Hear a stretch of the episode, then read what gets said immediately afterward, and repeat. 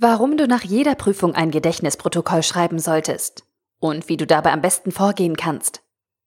Ein Artikel von studienscheiß.de verfasst von Tim Reichel. Endlich geschafft. Mit gemischten Gefühlen verlässt du den Hörsaal. Du bist zwar erleichtert, dass deine Prüfung vorbei ist, doch so richtig kannst du deine Leistung noch nicht einschätzen. Hast du Aufgabe 1 richtig verstanden? Könntest du in Frage 2c wirklich das zu Papier bringen, was deine Professorin lesen will? Und reichen deine Erläuterungen zur letzten Teilaufgabe aus, um alle Punkte zu bekommen? Fragen über Fragen. Doch die Reaktion der meisten Studenten nach einer Prüfung ist dieselbe. Sie tun gar nichts. Sie fangen unmittelbar nach dem Prüfungstermin damit an, die Inhalte, Abläufe und Ereignisse zu vergessen. Und dieses Vergessen geht schnell. Schon nach wenigen Stunden sind wichtige Details aus deiner Prüfung für immer aus deinem Gedächtnis verschwunden. Nach ein paar Tagen weißt du nur noch grob, wie deine Prüfung abgelaufen ist. Und kurz darauf sind deine Erinnerungen fast vollständig verblasst. Grundsätzlich ist dieser Verdrängungsmechanismus sinnvoll. Auf diese Weise sparst du Energie und schonst deine mentalen Ressourcen für die nächsten Prüfungen. Du machst Platz in deinem Kopf für neues, wichtiges Wissen. Doch leider bleiben dabei alte, wichtige Informationen auf der Strecke. Und damit schadest du dir selbst. Zum Glück gibt es dafür eine einfache und geniale Lösung. Das Gedächtnisprotokoll. In einem Gedächtnisprotokoll oder Gedankenprotokoll fasst du deine Erinnerungen und Eindrücke nach einer Prüfung zusammen. Du protokollierst alle relevanten Informationen aus deinem Gedächtnis, um später noch einmal darauf zugreifen zu können. Dadurch entlastest du dein Gehirn für zukünftige Aufgaben und stellst gleichzeitig sicher, dass nichts Wichtiges verloren geht. In einem typischen Gedächtnisprotokoll stehen die wichtigsten Eckdaten der Prüfung, wie Zeit, Ort, Gegenstand und persönliche Eindrücke, die den Inhalt wiedergeben. Dabei fertigst du zunächst Notizen an und fasst deine wichtigsten Beobachtungen dann schriftlich zusammen. Dazu zählt unter anderem, wie war die Prüfung aufgebaut? Wie viele Aufgaben bzw. Teilaufgaben gab es? Welche Aufgaben wurden gestellt? Wie waren die Fragen genau formuliert? Was habe ich geantwortet?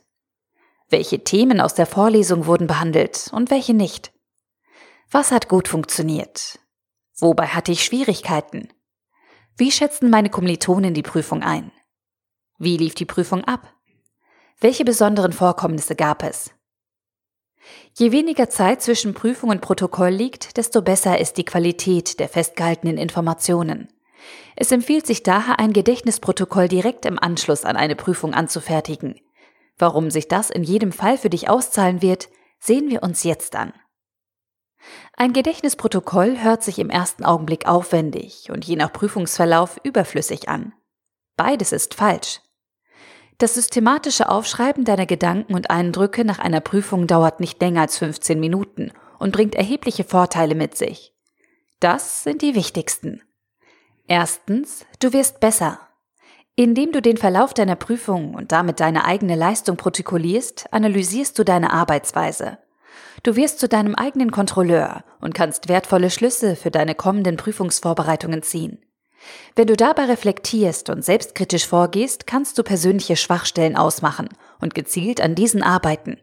Und das, bevor du die Note für deine Prüfung erhältst. Zweitens, du entwickelst neue Denkmuster. Sobald du deine Prüfung nach einem festgelegten Schema Revue passieren lässt, wird dein Gehirn automatisch damit beginnen, diese Struktur auch auf zukünftige Ereignisse anzuwenden. Das heißt, du entwickelst Denkmuster, die dir dabei helfen werden, ähnliche Prüfungssituationen schneller anzunehmen oder gar neue Prüfungen vorherzusagen. Natürlich wird das inhaltlich nie vollständig aufgehen, aber dein Gespür für Prüfungsstrukturen wird von Zeit zu Zeit immer besser und damit auch deine Ergebnisse. Drittens, du kannst abschließen. Viele Studenten schleppen negative oder belastende Erfahrungen aus einer Prüfung noch lange mit sich herum. Diese mentalen Blockaden sind alles, nur nicht hilfreich. Insbesondere dann nicht, wenn du dich mitten in deiner Prüfungsphase befindest und keine Zeit für lange Grübelattacken hast. Ein Gedächtnisprotokoll hilft dir dabei, mit deiner Prüfung abzuschließen.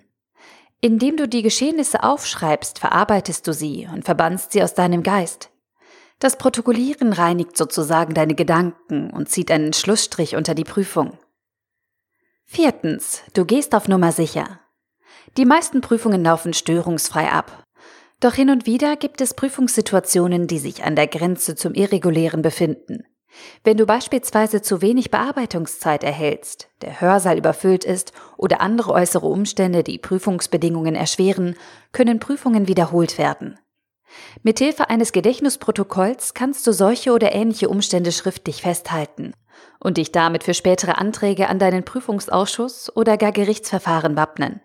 Gewöhne dir an, alle Unstimmigkeiten im Prüfungsablauf aufzuzeichnen. So gehst du im Streitfall auf Nummer sicher. Fünftens, du sorgst für den Ernstfall vor. Ich will den Teufel nicht an die Wand malen, aber in jeder Prüfung kann es passieren, dass du überraschend durchfällst.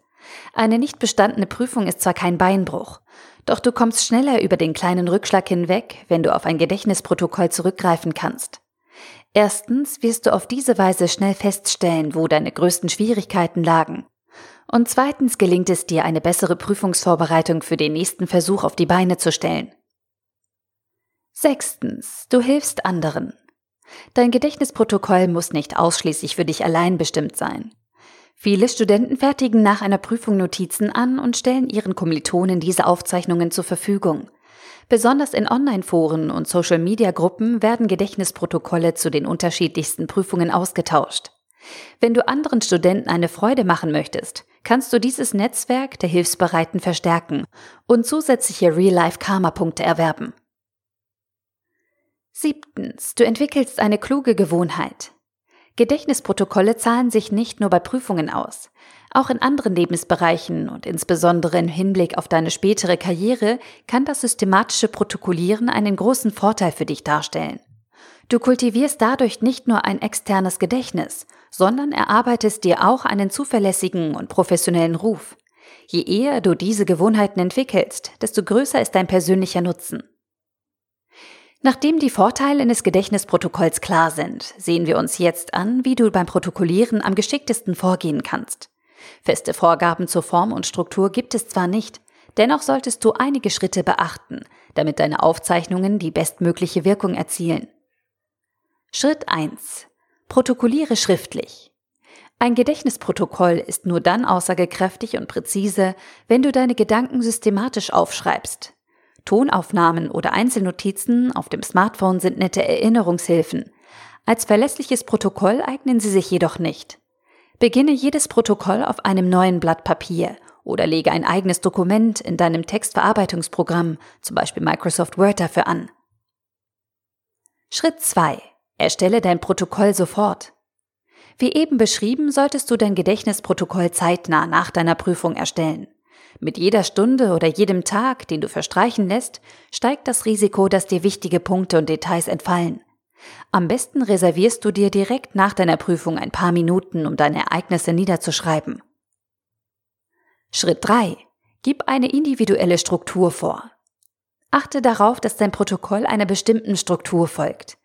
Diese kann durchaus individuell sein und deinen persönlichen Bedürfnissen folgen. Doch die Festlegung gewisser Eckpunkte schärft deinen Fokus und macht das Schreiben einfacher. Die Zielfragen von eben, wie war die Prüfung aufgebaut und so weiter, reichen zum Beispiel schon aus, um eine erste Systematik vorzugeben. Schritt 4. Sammle alle Informationen, Gedanken und Eindrücke. Sobald du dich an die eigentliche Schreibarbeit machst, darfst du nicht zu geordnet vorgehen. Das kommt später. Zuerst geht es darum, alle Gedanken zu deiner Prüfung, die dir durch den Kopf gehen, einzufangen und aufzuschreiben. Notiere dazu sämtliche Erinnerungen und Gedanken in Stichworten, die dir zur Prüfung einfallen, ohne eine bestimmte Reihenfolge zu beachten. Allein durch das Niederschreiben wird das Gedächtnis aktiviert und mit der Zeit wirst du dich an weitere Details erinnern. Schritt 5. Ordne deine Notizen. Nachdem dein Brainstorming abgeschlossen ist, sortierst du die Stichpunkte und versuchst deine zuvor festgelegten Zielfragen präzise zu beantworten. Passt deine Struktur im Zweifel an, indem du weitere Fragen formulierst oder unnötige Unterpunkte weglässt. Je genauer du dabei vorgehst, desto größer ist der Nutzen deiner Zusammenfassung.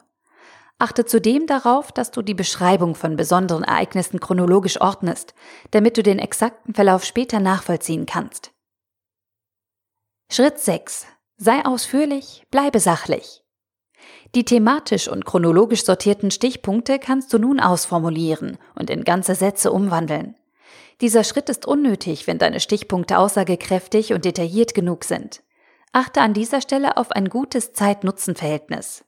Außerdem solltest du in diesem Schritt unsachliche und stark subjektive Beschreibungen überarbeiten. Beleidigungen oder Beschuldigungen haben in deinem Protokoll nichts verloren.